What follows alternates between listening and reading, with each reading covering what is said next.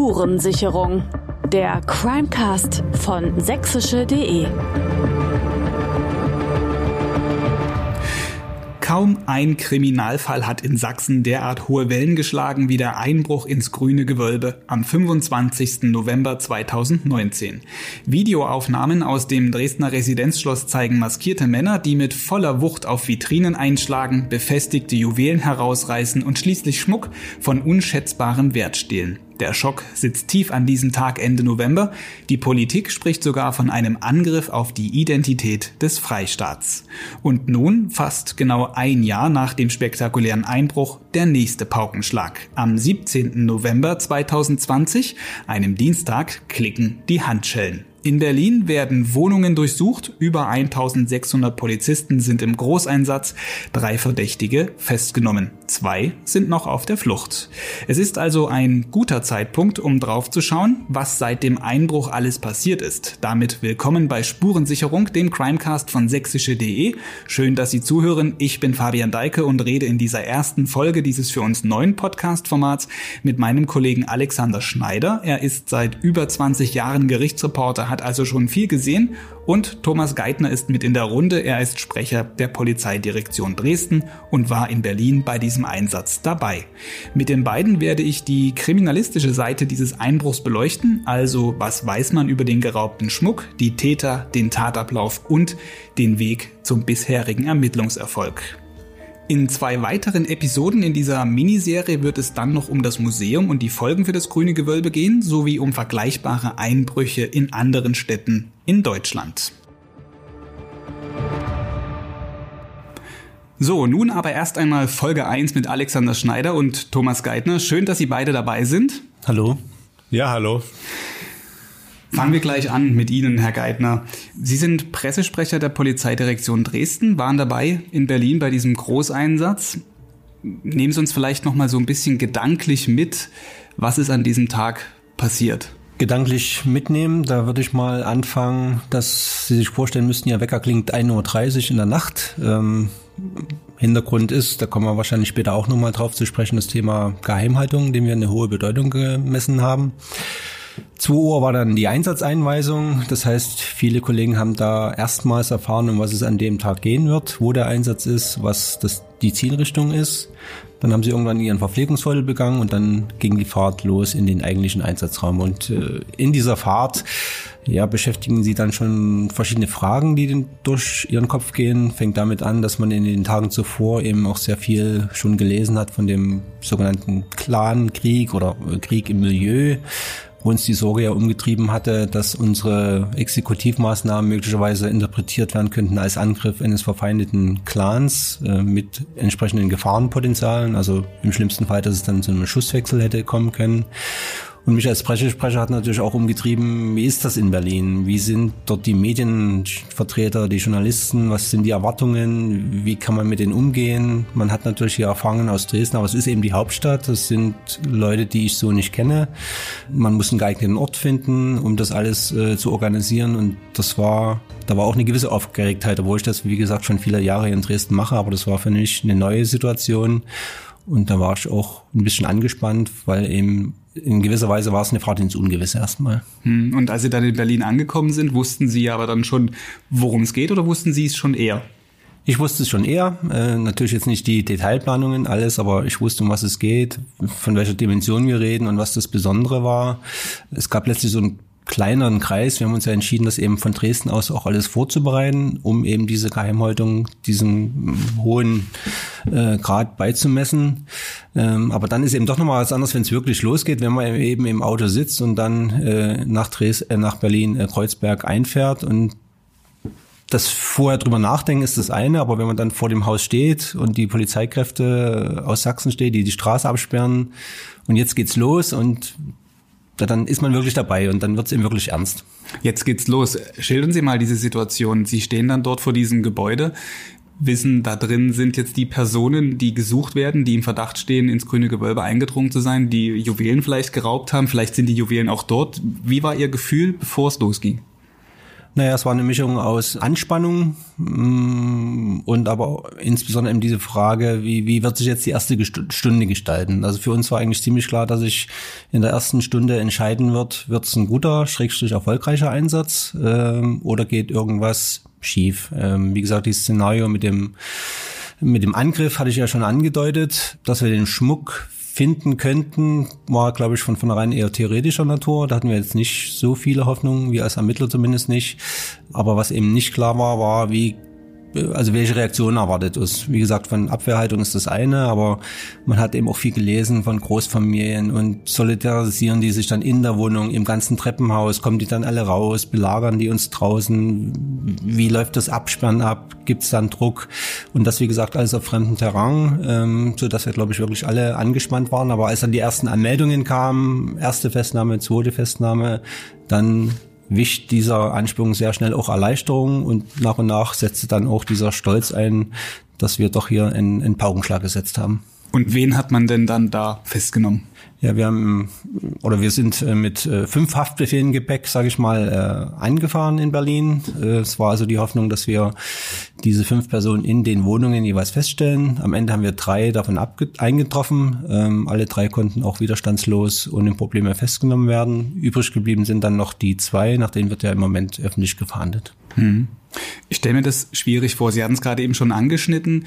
Sie haben erst ein paar Tage vorher so davon erfahren, wo es hingeht, was das Ziel ist. Die Kollegen, die da mitgefahren sind nach Berlin, haben es teilweise erst dann morgens erfahren, wo die Fahrt hingehen wird.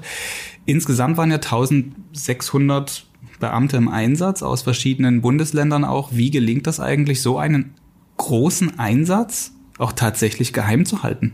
Ja, da gibt's äh, kein Patentrezept. Wir sind äh, sehr froh, dass das so geklappt hat. Ich glaube, das war auch eher untypisch. Das haben uns auch die Berliner Kollegen so gespiegelt, dass sie das selber eigentlich nicht gedacht haben, dass das so lange äh, dicht hält. Man muss sich eben am Anfang diese Grundsatzfrage stellen, wer soll es machen? Es hätte ja natürlich auch die Wande gegeben, im klassischen Amtshilfeverfahren einfach Berlin zu beauftragen, die Durchsuchung durchzuführen. Das ist jetzt, sage ich mal, bei einem Einzeldelikt oder Einzeldurchsuchung ja Standard. Aber das war ein besonderer oder ist ein besonderer Fall äh, mit dem sogenannten Staatsschutz. Der Druck äh, auf uns als Polizei und auf die Staatsanwaltschaft war groß.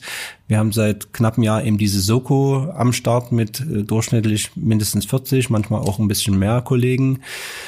Und dieses Ziel, diese konzentrierte Aktion mit den vielen Festnahmen, wo auch klar war, das geht eben nur über Spezialeinheiten, die diesen Zugriff machen, ähm, da haben wir gesagt, das, das wollen wir uns nie aus der Hand geben. Das wollen wir selber vorbereiten. Für die Durchführung brauchen wir dann Fremdkräfte. Das kriegen wir als Dresden Polizei nicht alleine hin, selbst wenn wir schon so viele Kriminalisten hingeschickt haben. Ähm, aber um eben diesen Kreis klein zu halten, äh, muss man es quasi in der eigenen Polizeidirektion vorbereiten, weil sonst, ähm, das fängt bei Hotelübernachtungen an, äh, bei Szenarien, die man plant, brauchen die, die es dann vor Ort planen müssten, logischerweise mehr Informationen. Die müssten ja ihre Kräfte einweisen, die müssten begründen, warum sie was beantragen. Damit wird der Personenkreis immer, immer größer. Und so haben wir uns eher dafür entschieden, wie gesagt, diesen kleinen Stab und dann erst, wo es wirklich losgeht, diesen große Anzahl an Personen einzubeziehen, die man mhm. dann äh, vor Ort brauchte. Mhm. Ja, schon ein riesengroßer Einsatz. Im Ergebnis können wir festhalten, drei Verdächtige sind festgenommen worden. Sie sind Mitglieder des Remo-Clans, einer arabischstämmigen Familie, Großfamilie in Berlin. Die Männer sind jetzt in Dresden, also die drei Verhafteten. Was passiert mit denen? Und vielleicht noch die Anschlussfrage, zwei sind ja auf der Flucht, wie geht es da weiter? Also die drei ähm, Festgenommen sind nicht in Dresden, die wurden in Dresden einem Ermittlungsrichter vorgeführt und dann wurden sie aber auf verschiedene Justizvollzugsanstalten verteilt innerhalb von Sachsen.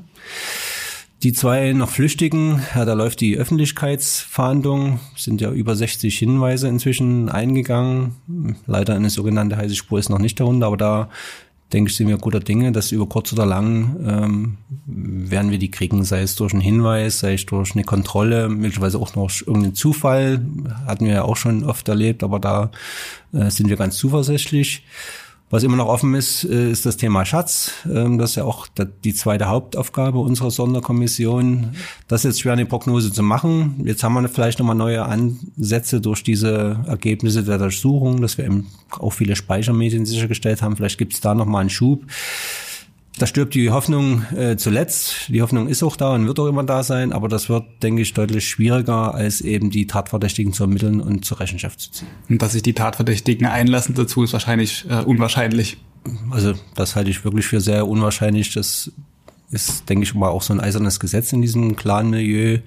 Da ist nichts zu erwarten. Äh, das muss dann schon von uns kommen oder tatsächlich von ein Hinweis von jemand Unbeteiligten. Aber selbst das, ich meine, wir haben diese hohe Belohnung von 500.000 Euro auch schon seit äh, November oder Dezember letzten Jahres, da ist nie ein was gekommen, was auch nur ansatzweise in diese Richtung gehen würde. Also wenn, müssten wir wirklich selber durch unsere Ermittlungen, durch diese Medien äh, da einen Zugriff bekommen. Alex, ich habe es vorhin schon mal angeschnitten. Du bist seit vielen Jahren in den Gerichtssälen unterwegs. Wer dich vor dem Dresdner Gerichtsgebäude mal gesehen hat am Sachsenplatz, der weiß, dich kennt da irgendwie jeder, dich grüßt da jeder. Du kennst also auch viele Kriminalfälle, insbesondere Einbruchsfälle, wenn du jetzt das alles so siehst, den Einbruch, den großen Einsatz mit den Verhaftungen in, in Berlin, hast du sowas wie diesen Fall im Grünen Gewölbe schon mal gesehen? Nee, natürlich nicht. Also das ist, das ist eine Geschichte, die wird man wahrscheinlich auch nur einmal in seinem Journalistenleben erleben, ja. Aber Andererseits, wenn wir jetzt wissen, dass die Verdächtigen möglicherweise auch die äh, oder einer ist ja verurteilt worden äh, für den Diebstahl der der Goldmünze aus dem Bodemuseum, das ist ja eine ähnliche Dimension gewesen eigentlich, aber hier in Dresden die klassischen Einbruchsdelikte, die finden auf einem ganz anderen Niveau statt. 500.000 Euro Belohnung sind jetzt nach wie vor ja noch ausgesetzt auf Hinweise, die zu Tätern führen oder die zu dem Schatz führen. Das ist ja auch eine Zahl, die ich so selten sehe und höre. Also es hat uns alle überrascht. Also es war klar, dass, dass irgendwas passieren muss, nachdem die Aufregung und das Entsetzen so groß gewesen ist. Und auch das hat ja gleich in, in, im politischen Raum äh, die Schlagzeilen beherrscht. Ähm, da war das eigentlich erwartbar, dass da auch äh, Anreize geschaffen werden. Welche Erinnerungen hast du eigentlich an den Tag? Als es passiert ist? Das war, das, das war schon eine irre Situation. Ich saß zu dem Zeitpunkt, als ich es erfahren hat, im Landgericht. Wir wollten einen Prozess machen, in dem es um zwei Diplomaten ging, die Heroin im Auto hatten, als sie über die Grenze aus Tschechien eingereist waren. Und da sprach sich rum, es hätten Brand gegeben am grünen Gewölbe und es ist alles dunkel, Stromausfall. Mehr hat man nicht gewusst. Von Einbruch war noch gar keine Rede. Und dann ging der Prozess los und der war auch nicht ganz uninteressant, weil wieder erwarten gab es eine längere Einlassung von einem Verteidiger, der da eine Gaunergeschichte eigentlich erzählt hat äh, über die Diplomaten und gleichzeitig ging das Handy los mit Nachrichten, äh, du musst jetzt schnell kommen, du musst jetzt schnell kommen. Es gab einen riesengroßen Einbruch offensichtlich und da überschlugen sich dann so kurz nach neun Uhr die, die Meldungen, dass also der Schatz gestohlen ist. Da wurden Summen gleich genannt, also hunderte Millionen und es war eine riesengroße Aufregung. Ich kann mich auch noch ziemlich genau an den Tag erinnern. Ich bin ähm, morgens kurz, also ungefähr eine halbe Stunde nachdem das da an der Augustusbrücke gebrannt hat, dort mit dem Fahrrad vorbeigefahren, zur Arbeit hier ins Haus der Presse gekommen und denkst ja nicht im Ansatz daran, dass da jetzt gerade eben so ein bisschen Oceans 11 mäßig jemand an der Augustusbrücke einen Stromkasten oder Stromverteilerkästen anzündet, um anschließend im Dunkeln in das Schloss einzubrechen.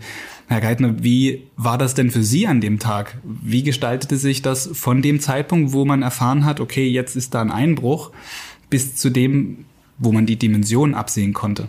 Ich denke, das war ähm, ähnlich wie es Herr Schneider jetzt geschildert hat. Äh, spätestens zu dem Zeitpunkt, als diese ersten Schadenshöhen in Euro äh, kolportiert wurden von einem Millionenschaden, größter Schaden jemals, war allen klar, das ist eben, auch wenn es rechtlich gesehen nur ein Einbruch ist, in Anführungszeichen, ist es eben nicht nur das. Es ist eben das grüne Gewölbe. Später wurden ja Worte gefunden von Staatsschatz über Identität der Sachsen und so weiter, was eben die Bedeutung des Falls sehr schnell klar machte. Und deswegen ist es schon so. Hier sind nicht nur die sächsischen staatlichen Kunstsammlungen bestohlen worden, sondern die Sachsen insgesamt. Grüne Gewölbe kennt eben auch jeder, weit über Dresden und Sachsen hinaus. Es hat also, ist ein Begriff für jeden und wenn man dort so ein Kuh landet, anders kann man ja nie, das nicht nennen, äh, zeugt das natürlich von, von einer ungewöhnlichen Situation und, und, und erzeugt sehr viel Aufmerksamkeit. Trotzdem ist am Anfang erstmal die Tatarbeit nicht viel anders als bei einem normalen Einbruch. Natürlich kommen jetzt mehr, mehr Kollegen zum Einsatz, kommt die Tatortgruppe zum Einsatz, es wird eben abgesperrt und gleichzeitig äh, schießen natürlich die Spekulationen ins Kraut. Äh, da ist man ja schnell dabei, schon nach drei Stunden sicher zu sagen, das kann ja nur aus der und der Richtung kommen. Das muss ein Insider sein, das muss jemand aus dem Clan sein. Ich habe ja auch äh, tatsächlich verrückte Thesen da äh, Stellung nehmen müssen, angefangen von, weil wir eben auch Tatortarbeit an der Schingelwache gegenüber gemacht haben, hieß es, die hätten dort einen geheimen Tunnel getragen. Also tatsächlich Ocean Eleven, wie Sie es schon angedeutet haben, zwar echt äh, irre und ähm, ja, teilweise echt auch skurril. Naja, und die Pressekonferenz war auch ein riesiger äh, Andrang. Das hat nochmal unterstrichen, welche Bedeutung der Fall und welche Bedeutung eben dann die Ermittlungen auch haben werden. Können Sie vielleicht nochmal kurz schildern, was genau in diesem grünen Gewölbe passiert ist? Was haben die Täter dort gemacht?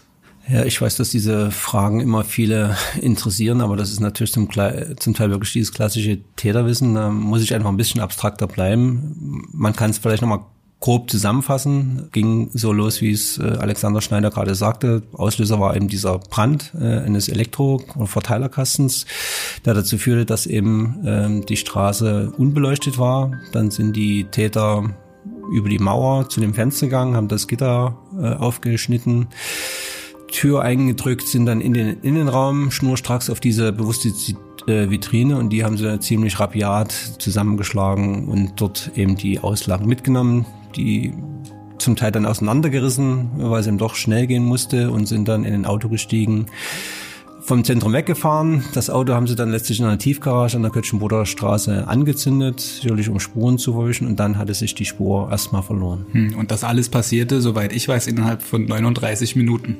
Genau, es ging sehr schnell. Das war ja auch ein Indiz dafür, dass wir hier von einer Professionalität ausgingen, auch von einer langen Vorbereitungszeit. Und andererseits waren sie sich eben offensichtlich auch so sicher, dass sie dort äh, ziemlich lange diese Vitrine mit, äh, sage ich mal, heftigem Werkzeug bearbeiten konnten. Und sie hatten jetzt auf dem Video zumindest nicht den Eindruck, dass sie da in Hektik verfallen sind, sondern oder kopflos waren, sondern die haben da ihren Plan durchgezogen und sind dann wieder raus und konnten flüchten. Sah auf jeden Fall so aus, als hätten sie es schon mal gemacht kurz nachdem das dann alles öffentlich wurde, hatte ich die Gelegenheit, mit äh, Jörg Kubiesa zu sprechen, letztes Jahr, dort direkt, also dem Präsidenten der Polizeidirektion Dresden. Und er sagte mir damals, es sind 16 Funkstreifenwagen umgehend in Bewegung gesetzt worden, als der Notruf einging. Ich fand das nachbetrachtet etwas wenig an, an, an Personal, was da schnell auf die Strecke gebracht werden kann, oder täuscht der Eindruck, dass 16 Streifenwagen wenig sind? Ich denke, der täuscht. Wir haben ja vier Stadtreviere hier in Dresden und sagen wir mal im Durchschnitt hm, fünf, sechs, sieben äh, Einsatzfahrzeuge im Regelfall. Hängt bisschen vom Tag, von der Schicht ab sozusagen. Aber 16 Fahrzeuge, das heißt eben bei vier Revieren, dass ja vier, fünf Autos pro Revier dorthin gefahren sind. Also das ist schon, würde ich jetzt mal grob schätzen, 70 Prozent der Fahrzeuge oder Einsatzmittel, die wir zu dem Zeitpunkt da haben. Das darf man jetzt nicht verwechseln, dass äh, wenn man jetzt einen geplanten Einsatz hätte und man kann eben Leute dazu planen, hätte man natürlich mehr gebracht. Aber das hat ja jeden völlig unerwartet getroffen. Es war quasi eine normale Nachtschicht, das war eine Nachtschichtzeit. Und dann läuft das normale Leben ja trotzdem weiter und dann trotzdem diese Autos eben loszueisen, denke ich, hat deutlich gemacht, welche Bedeutung wir dem Fall von Anfang an auch entgegengebracht haben. Was ist denn dann direkt danach passiert? Jetzt sind diese 16 Autos losgefahren, es waren die verfügbaren Einheiten unterwegs. Wie hat man dann an diesem ersten Tag vielleicht dresdenweit, sachsenweit agiert? Naja, die, äh, die Abarbeitung, sage ich mal, gibt es eigentlich ein klares Prozedere. Also gibt es klare Aufgaben, die da erfüllt werden müssen geht hin oder fängt an mit der Absicherung des Tatortes, einfach dafür Sorge zu tragen, dass eben dann keiner mehr reingeht, irgendwelche Spuren vernichtet. Gleichzeitig müssen Befragungen durchgeführt werden mit dem Wachpersonal. Die ganzen Abläufe müssen sich angeschaut werden und eine Fahndung kann natürlich oder kann öffentlich erst erfolgen, wenn man eben auch Hinweise hat, wonach man fahndet. Macht ja jetzt keinen Sinn zu rufen, wir fahnden jetzt nach einem Einbruch in grünen Gewölbe, sondern man braucht natürlich Fakten. Ne? Man braucht wie viele Personen, was hatten sie an, wie groß waren sie, gibt es ein Kennzeichen zum Auto. Also man braucht diese klassischen Fahndungsinformationen. Ähm, das ist vielleicht das, worauf sie äh, anspielen. Als wir dann das Video gesichert hatten und eine grobe Beschreibung hatten, ist dann auch, wie gesagt, mit dem Täter gefahndet worden. Aber an sich gab es erstmal keinen wirklichen Ansatz. Es waren Unbekannte, Es gab jetzt keine Vorgeschichte, die offenkundig war. Es war eben keine Beziehungstat, sage ich mal. Und es war auch klar, das war eben eine Tat, die schon länger vorbereitet war, die organisiert war und da ist auf Fingerschnipp jetzt äh, Maßnahmen zur Täterergreifung, zumal man, wie gesagt, eben nicht weiß, nach wem man eigentlich jetzt sucht, äh, eher schwierig. Das war also wirklich der der Schwerpunkt war an dem ersten Tag die Tatortarbeit, um möglichst viele Spuren zu sichern, die uns dann vielleicht auf den Weg führen. Und es war auch ziemlich schnell klar, dass wir wahrscheinlich für so einen Fall auch einen längeren Atem brauchen und wir nicht davon ausgehen, dass es in ein, zwei Wochen aufgeklärt ist. Hat ja fast ein Jahr gedauert jetzt, bis ja, dann gut. die mutmaßlichen Täter gefasst wurden. Aber die, die Suche nach Flüchtigen ist natürlich nicht auf Dresden jetzt beschränkt geblieben. Also die Polizei hat auch sehr schnell andere angrenzende Direktionen mit einbezogen, die Augen offen zu halten bis äh, an die Grenzen Tschechien, Polen, Brandenburg. Also da, da ist schon ein bisschen mehr an, an Einsatzkräften schon auf der Straße gewesen als die 16 Streifen. Also man hat schon im größeren Bereich versucht aufzuklären, ob man was mitnimmt noch an, an verdächtigen Bewegungen sicherlich auch an den Grenzen. Alex, vielleicht noch ein bisschen Hintergrundinformation. Diese Podcast-Folge hatten wir vor ein paar Wochen schon mal aufgezeichnet. Dann kam der Großeinsatz in Berlin dazwischen, der den Stand fundamental nochmal geändert hat. Ich bin froh, dass Thomas Geithner jetzt hier da ist und dass so dieses Aktuelle noch mit auf, mit auffängt und uns dabei unterstützt. Worauf ich aber hinaus will. In unserem Gespräch, das ja nun niemand mehr zu hören bekommt, hast du gesagt, dass es bei einem solchen Fall wichtig ist, den ersten Zugriff zu haben. Das heißt, oder anders gesagt, alles, was man am ersten Tag nicht findet, findet man im Zweifel nie heraus.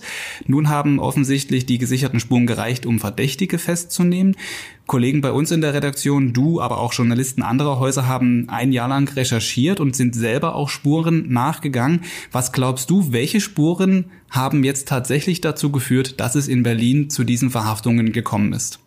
Naja, fangen wir mal mit dem an, was ähm, der Sprecher der Staatsanwaltschaft am vergangenen Dienstag nach der Festnahme der Verdächtigen gesagt hat. Er hat gesagt, der große Erfolg äh, basiert auf drei Säulen. Die erste Säule sind die Videoaufnahmen am und im Gebäude während der Tat, vor und nach der Tat. So hat er es formuliert. Das ähm, war für uns eine kleine Überraschung, weil wir alle kennen diese grob verpixelten Videobilder aus dem Juwelenzimmer, wo wir uns gefragt haben, wie will da überhaupt ein Mensch jemals Informationen gewinnen? Man sah nur dunkle Schatten, wo man äh, zwei Menschen erkannt hat, die mit also wirklich brachialer Gewalt die Vitrinen eingeschlagen haben in 30 Sekunden, was, was uns alle auch entsetzt hat, wie schnell das Glas kaputt war, aber man hat eigentlich nichts auf diesen Bildern gesehen und dann sagt Herr Schmidt, die, die Bilder, das sind natürlich nicht nur die Bilder aus dem Juwelenzimmer, sondern die, die Gesamtzahl der Videoaufnahmen waren eine Säule für den Erfolg, mit denen es möglich sei, auch den Verdächtigen individuell nachweisen zu können, dass sie am Tatort gewesen sind. Das ist schon mal von der Spurenlage nicht schlecht. Die zweite Säule sind auch Spuren, die man am Tatort oder an den Tatorten sicherstellen konnte. Es muss wohl so gewesen sein, dass die Täter noch äh, Löcher ausgesprüht haben im grünen Gewölbe, um ihre Spuren zu verdecken. Also selbst dort ist es gelungen, Material zu sichern, was man auch wieder individuell zuordnen kann, einzelnen Verdächtigen. Auch eine Überraschung für uns. Und die dritte Säule ist dieses Taxi gewesen, das für uns eine wirkliche Überraschung gewesen ist. Ein zweites Fluchtfahrzeug, ein Mercedes 500, den die Täter als Taxi getarnt haben sollen, um von dort, um mit dem Wagen dann ihre Flucht aus Dresden fortzusetzen. Den kannten wir gar nicht, den hat niemand auf dem Schirm gehabt. Ich weiß nicht, wie lange die Soko dieses Auto schon kennt, aber ich denke mir einfach mal, dieses Auto ist Richtung Berlin gefahren. Es wäre dann ein weiterer Hinweis auf Berlin gewesen. Es gab ja schon am Anfang Spekulationen, nicht zuletzt wegen des Einbruchs ins Bodemuseum mit diesem Raub der Goldmünze dass es äh, eine Version jedenfalls ist, dass es sich um Clankriminalität handeln könnte. Und im Laufe des vergangenen Jahres gab es immer wieder mal Spuren, die das nahelegen, eine äh, Verbindung in die Clanszene. Also im September hat die Polizei dreimal durchsucht in Berlin, in Neukölln. Einmal ging es um einen Händler, der den Tätern SIM-Karten verkauft haben soll, die anonymisiert waren, also Karten, die Mobilfunktelefonate ermöglichen, ohne dass man auf den Inhaber Rückschlüsse ziehen kann. Für uns war das auch eine Überraschung. Das würde ja bedeuten, dass die Polizei Kommunikation hat, auf Kommunikation zurückgreifen kann oder auf Verbindungsdaten. Das sah am Anfang auch nicht so aus, dass man das hat. Bei einer Tat, die so gut vorbereitet ist, äh, hätte ich jetzt nicht gedacht, dass die, dass die Täter vielleicht fahrlässig mit Handys telefonieren. Und die, die zweite, zweiten Durchsuchungsaktionen bezogen sich auf Au äh, Firmen, die Autos folieren, weil dieser Audi S6, der in der Tiefgarage in Brand gesteckt worden war, eigentlich ein dunkles Fahrzeug gewesen ist, aber auf dem Videobild, das wir gesehen haben von dem Wagen, wie es aus der Kötschenbroder Straße in die Leipziger einbiegt, hatte ein dunkles Dach, aber eine helle Farbe. Das entpuppte sich dann als aufgeklebte Folie und die Betriebe, die solche Folierung machen, hat man auch in Berlin vermutet. Das ist also wieder ein Hinweis gewesen. Das Auto selbst ist auch eine heiße Spur gewesen für uns am Anfang. Ähm, die Polizei hat ja sehr früh dieses Foto veröffentlicht auf dem man sieht, wie dieser Audi S6 aus der Kötschenbroder Straße in die Leipziger Straße einbiegt, zu einem Zeitpunkt vor dem Einbruch. Anders war das gar nicht denkbar. Daraus konnte man den Schluss ziehen, dass die Täter schon vor dem Einbruch in der Tiefgarage in der Kötschenbroder Straße waren oder zumindest an der Örtlichkeit, weil die Straße eine Sackgasse war hinterm Ballhaus Watzke. Also man fährt da nicht zufällig hin nach der Flucht sondern die wollten ganz bewusst in diese Tiefgarage reinfahren. Das ist Element ihrer Flucht gewesen. Und das hat man mit diesem Bild nachgewiesen bekommen. Konnte man so klar belegen. Du hattest auch noch in den Vorgesprächen gesagt, diese Hydraulikschere sei noch ein sehr interessanter Hinweis gewesen, dem man nachgegangen ist. Wieso? Ja, das hat sich jetzt auch durch die Festnahme eigentlich weiter verstärkt, der Eindruck. Es gab eine Geschichte von den Berlinern Polizeireportern, die gesagt haben, es gäbe Interesse von der Sonderkommission aus Dresden an diesem Einbruchswerkzeug. Ein Spreizer, oder also Hydraulikspreizer, äh, Hydraulikschere. Das ist ein schweres Gerät, mit dem die Feuerwehr bei Unfallen Autos aufschneidet oder auftrennt, um sehr schnell Verletzte bergen zu können. Offiziell hat weder die Staatsanwaltschaft noch die Polizei dazu jemals Stellung genommen. Wir haben Wochen später erfahren bei der Feuerwehr, dass es da schon auch Tests gegeben haben muss, weil man einfach wissen wollte, welche Spuren hinterlassen diese Schneidwerkzeuge. Also da gab es schon Interesse.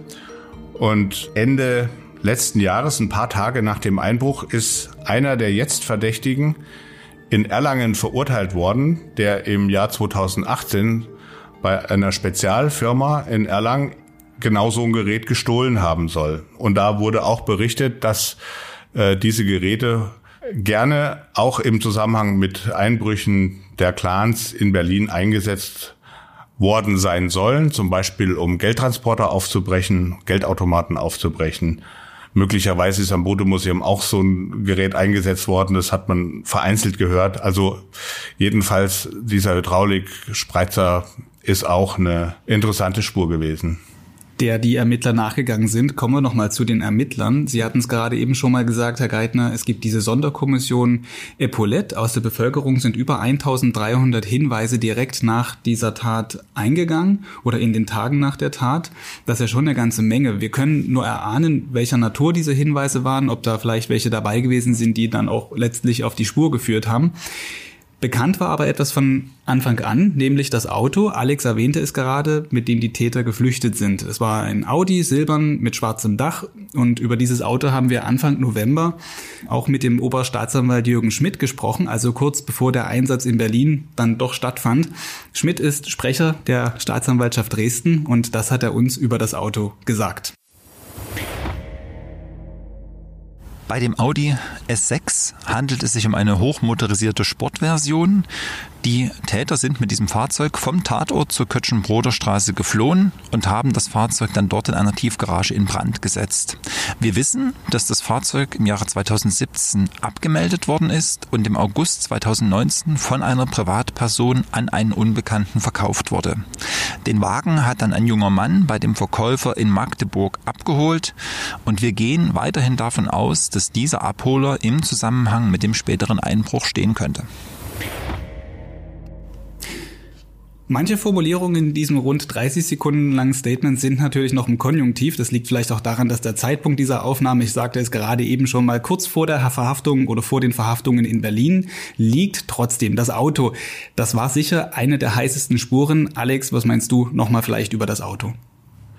Uns Journalisten wurde am Mittwoch, zwei Tage nach dem Einbruch, in den Räumen der PD Dresden der Soko-Leiter Olaf Richter vorgestellt.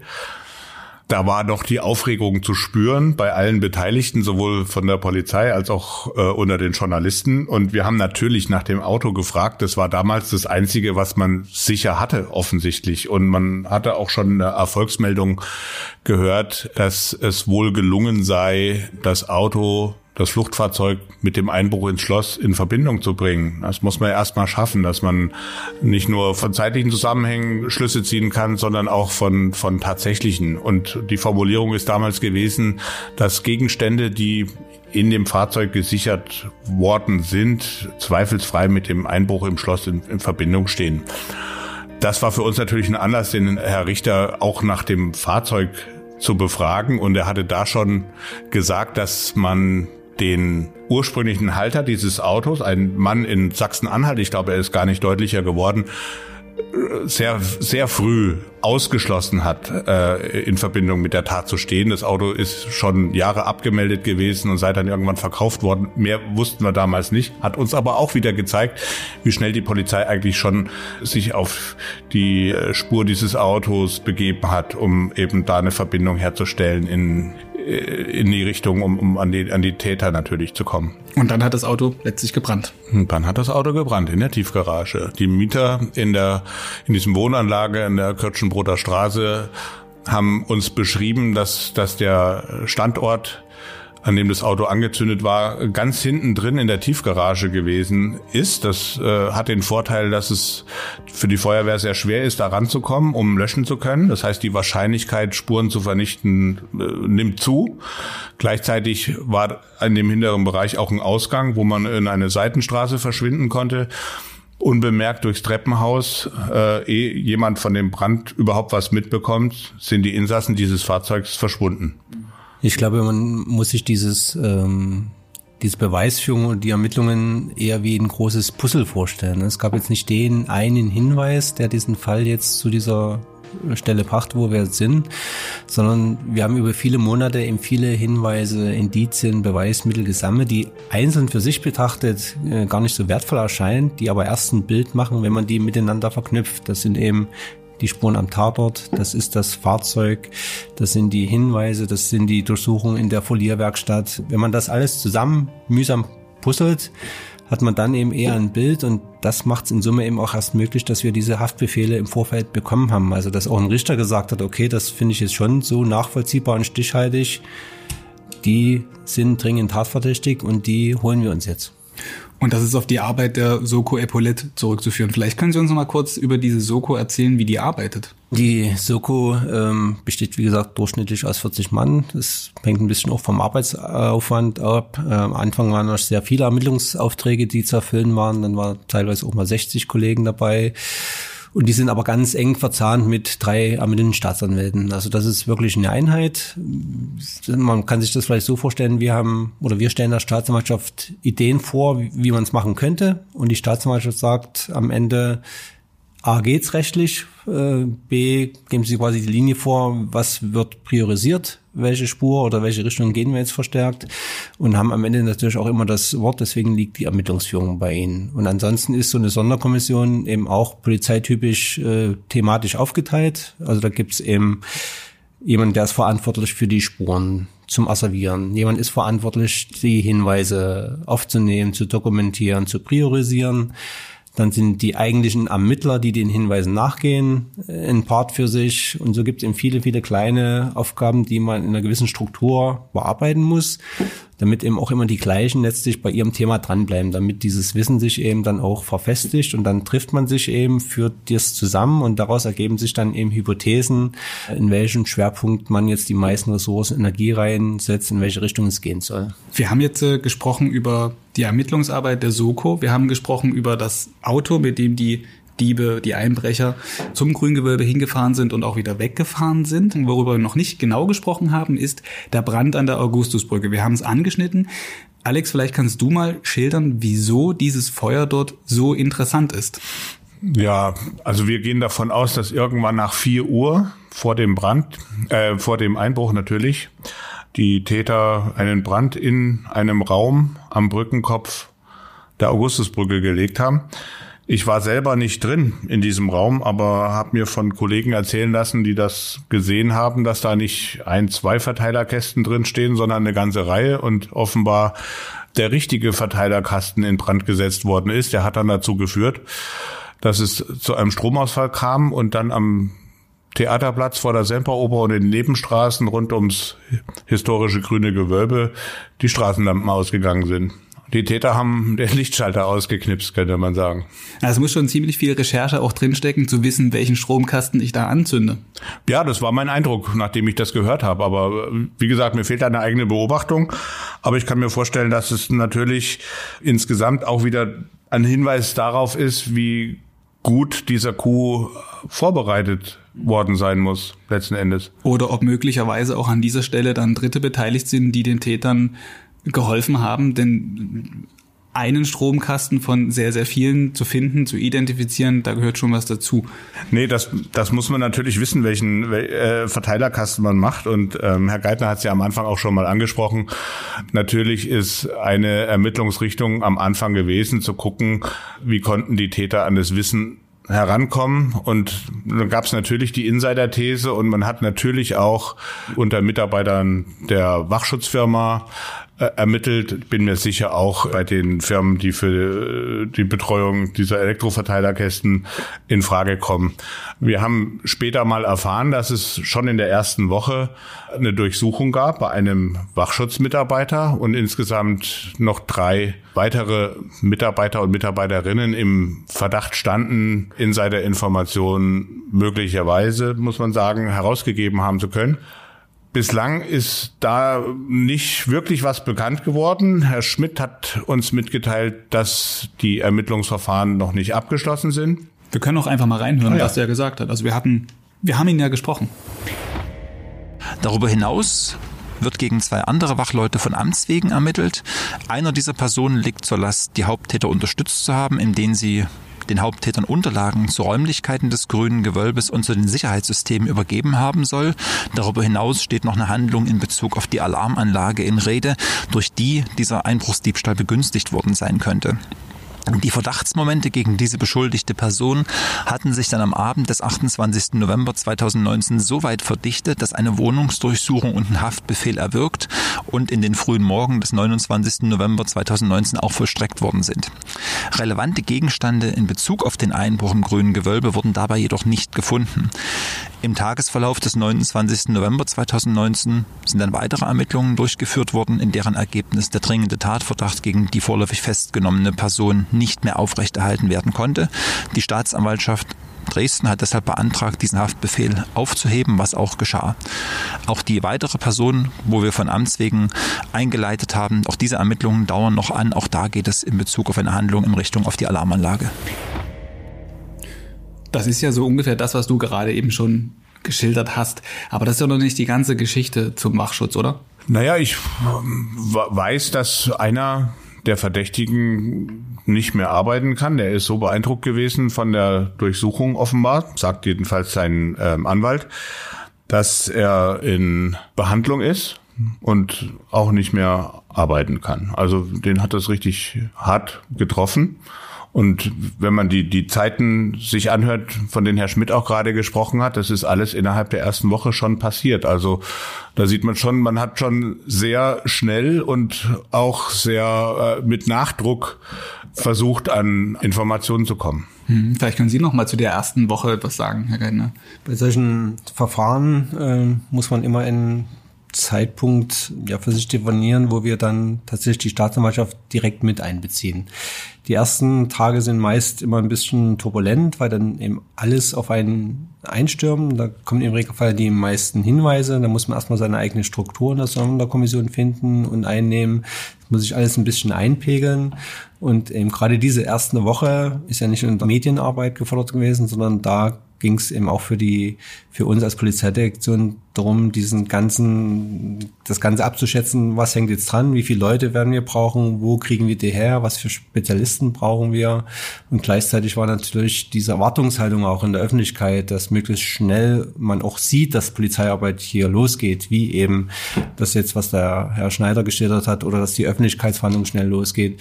Und da hat die Leute ja interessiert, vom Kleinsten angefangen. Also de facto hätten wir stündlich mitteilen können, dass wieder zehn neue Hinweise da sind. Das hat wirklich jedes Thema die Leute so sehr interessiert.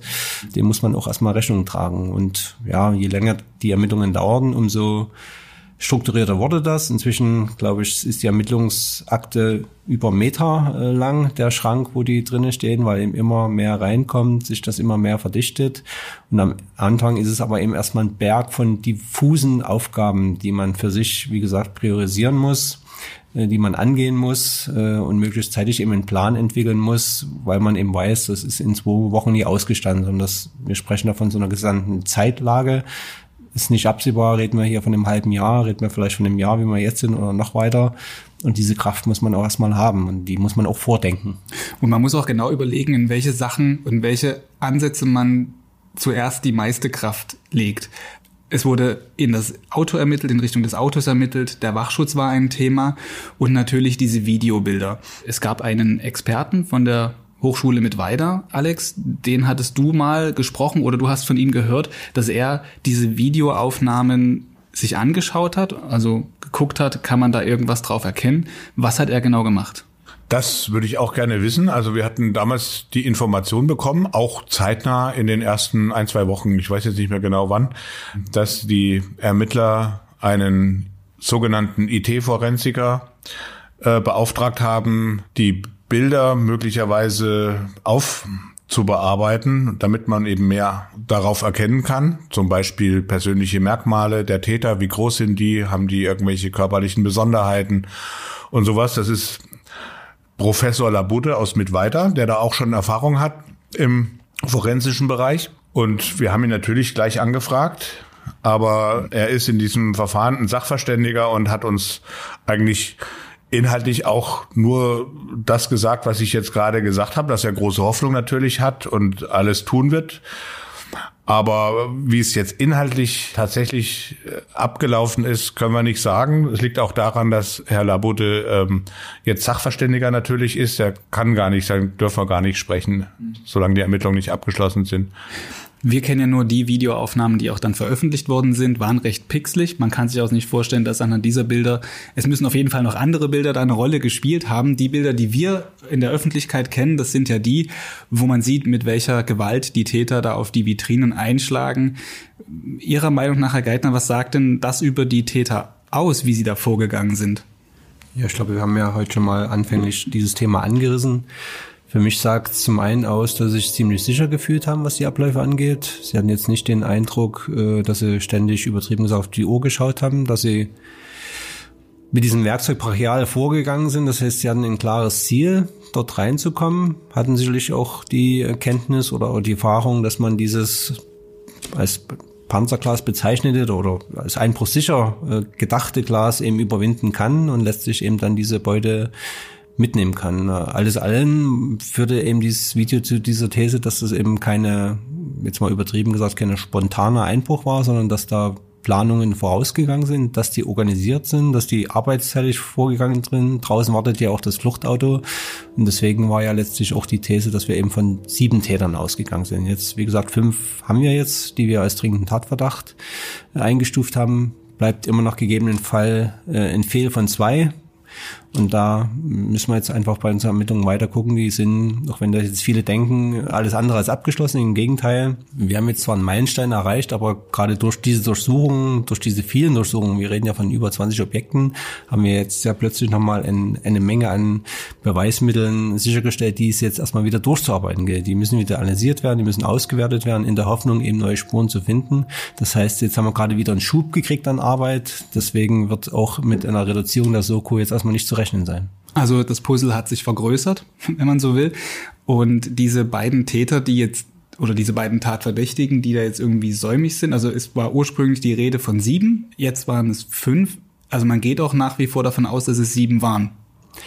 Also die sieben sind natürlich nur eine These, so genau wissen wir es aber nicht, aber das haben wir, also es ist quasi eine zum Teil errechnet, sage ich mal, auch wenn es ein bisschen komisch klingt, zum Teil aber eben auch, auch durch die Bilder so dass wir denken, dass noch zwei fehlen könnten.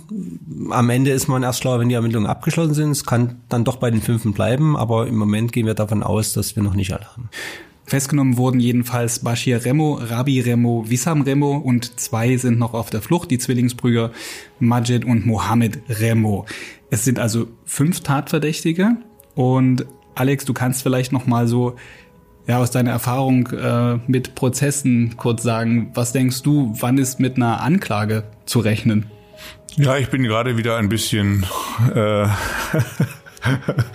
ähm, wie soll ich sagen, die, die Aussage von Herrn Geithner bremst einen wieder ein bisschen. Also man, man hofft immer bei Haftsachen, dass die Anklage innerhalb eines halben Jahres erhoben werden kann, weil nach einem halben Jahr äh, steht eine Haftprüfung durch das Oberlandesgericht an, die dann also von höchster Stelle gucken, ob die Verdächtigen weiter in Haft bleiben müssen oder nicht. Und das ist so ein, so ein Tag, wenn, wenn man da die Anklage auf dem Tisch hat, dann hat man eine gute Wahrscheinlichkeit, dass die Verdächtigen weiter in U-Haft bleiben. Und ansonsten muss man es wieder gut begründen. Das wird hier wahrscheinlich nicht das Problem sein. Ja, der eine Täter ist einschlägig mehrfach vorbestraft.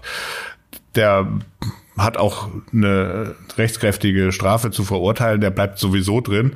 Aber was heißt es für die, für die Dauer, wann die Anklage erhoben werden kann? Ich habe auch Herrn Schmidt schon mal gefragt, also der macht auch ne, langsam, langsam, es gibt noch viel zu tun.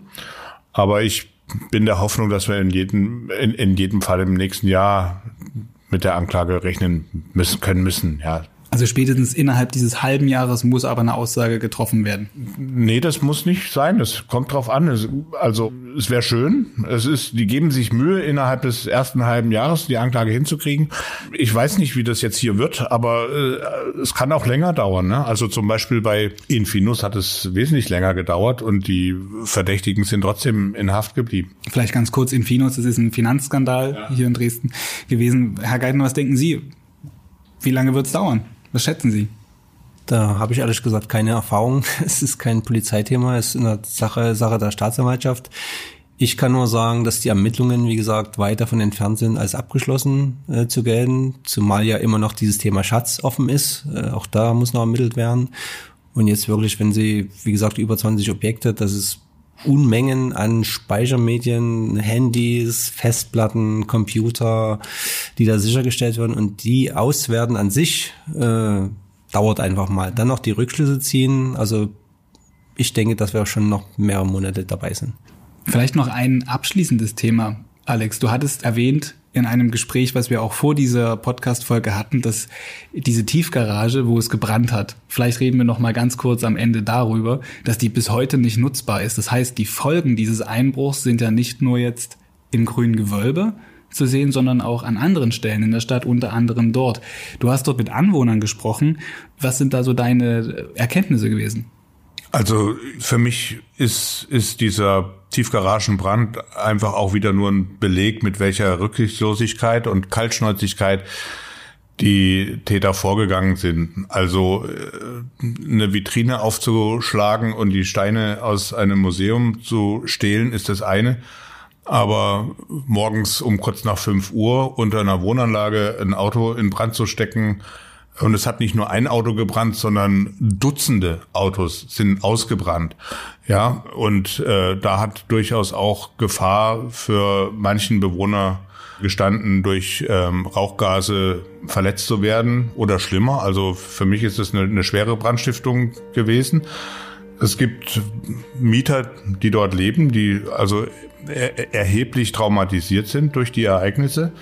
Und das große Ärgernis ist, dass bis heute die Tiefgarage nicht nutzbar ist. Wir haben jetzt also aufgrund unserer Berichterstattung natürlich und, und, und aufgrund der Festnahme haben sich jetzt auch wieder ähm, Bewohner gemeldet, die uns geschrieben haben, dass die Tiefgarage immer noch nicht nutzbar ist und dass sie sich Hilfe versprechen und die seit einem Jahr praktisch in der Situation leben, jeden Tag gucken zu müssen, wo sie ihr Auto hinstellen. Das geht anderen Leuten auch so, die da wohnen. Ne? Aber in dieser Tiefgarage gibt's um die 140 Stellplätze. Also das wirkt sich schon aus. Ja? Und Natürlich klagen die dann darüber, dass die Stadt Knöllchen verteilt in den umliegenden Straßen. Was Falschparken angeht, auf der anderen Seite finde ich, muss man auch sagen, ähm, jetzt hat's da gebrannt in dieser Tiefgarage, in dieser Wohnanlage.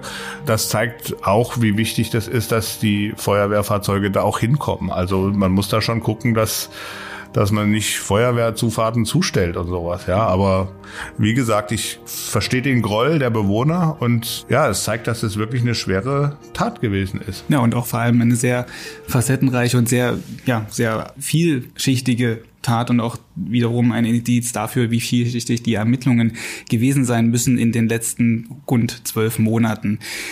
Thomas Geithner, vielen Dank fürs Kommen. Danke auch. Hier in diesem Podcast. Sie haben uns da wirklich sehr geholfen, auch mit diesen ganzen Ausführungen, gerade rings um diesen Großeinsatz, der auch Sie überrascht hat, wie uns alle.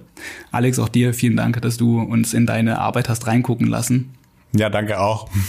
So, halten wir fest, ein großer Schlag ist den Ermittlern gelungen, doch bis dieses Verbrechen ganz aufgeklärt sein wird, fließt wohl noch viel Wasser die Elbe hinunter. Dafür kann ich ein bisschen konkreter werden. In der zweiten Folge dieser Crimecast-Staffel über den Einbruch ins grüne Gewölbe geht es um die geraubten Juwelen, das Museum und wie es mit den Ereignissen umgeht. Darüber rede ich mit meinem Kollegen Oliver Reinhardt und es kommt natürlich auch jemand von den staatlichen Kunstsammlungen zu Wort, nämlich die Leiterin Marion Ackermann. Vielen Dank fürs Zuhören soweit. Bis dahin. Tschüss, tschüss. Gut.